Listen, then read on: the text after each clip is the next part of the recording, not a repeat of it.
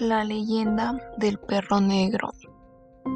Nuestra vieja ciudad, allá a mediados del siglo pasado, era palenque de consejas y de supersticiones, única ocupación de la gente que veía transcurrir su época entre cuartelazo y cuartelazo.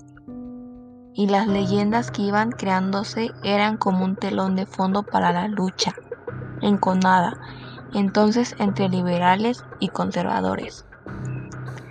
Por el barrio de los príncipes comenzó a circular la versión de que un enorme perro de color negro, de cuyos terribles ojos salían destellos de fuego, solía aparecerse en solares abandonados, de por el rumbo del panteón de donde suponían que procedía.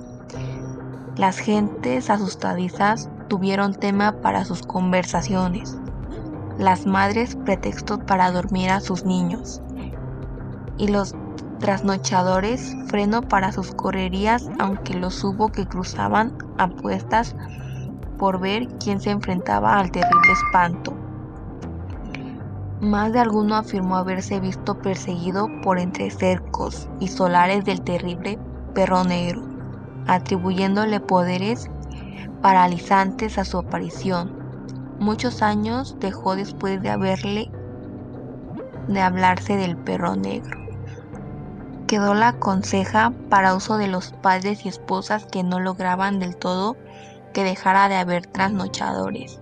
Y así, de generación en generación, se transmitió la leyenda que junto con la de la Matlacigua, la carretilla de la muerte, la llorona y otras forman parte del Oaxaca de ayer tan cercano y tan lejano a un tiempo.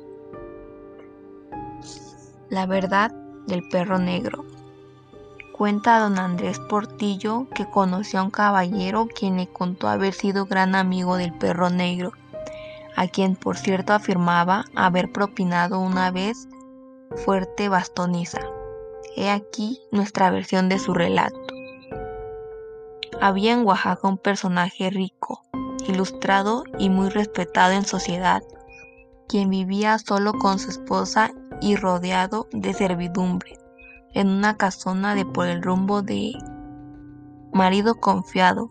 Gustaba de irse noche a noche a una casa de juego donde pasaba horas y horas, muchas veces hasta el amanecer, entregado al culto a Virján, dios de los taures. Una noche por enfermedad o falta de dinero, se retiró de la casa de juego antes de costumbre y hizo acompañado de un joven militar, autor de relato verídico.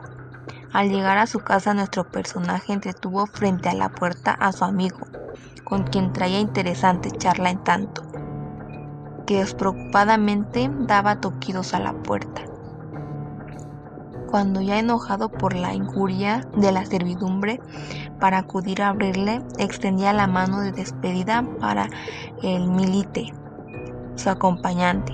Se abrió la puerta y de ella salió con, gran violencia un enorme perro negro que se arrojó sobre el marido, derribándolo con furia canina. Su acompañante, el militar, intervino a bastonazos en defensa del agredido, quien yacía bajo las fauces de la fiera tratando de defenderse con su amplia capa. En aquella oscuridad, la silenciosa lucha no despertó a nadie.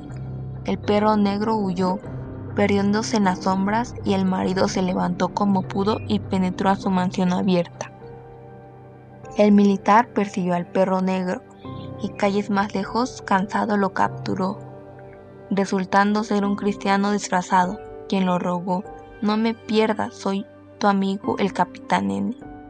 Mientras tú vivas, le contestó nuestro conocido, nadie sabrá lo sucedido esta noche, y cumplió su palabra. Pasaron los años y cuando la promesa dejó de serlo, supimos por boca del milite que aquel pavoroso perro negro de la leyenda en algún barrio de Oaxaca no era así un galanteador de una mujer ajena, un don Juan burlador de un marido, quien el juego dejaba a su mujer a solas. Moraleja, no dejes sola a tu mujer.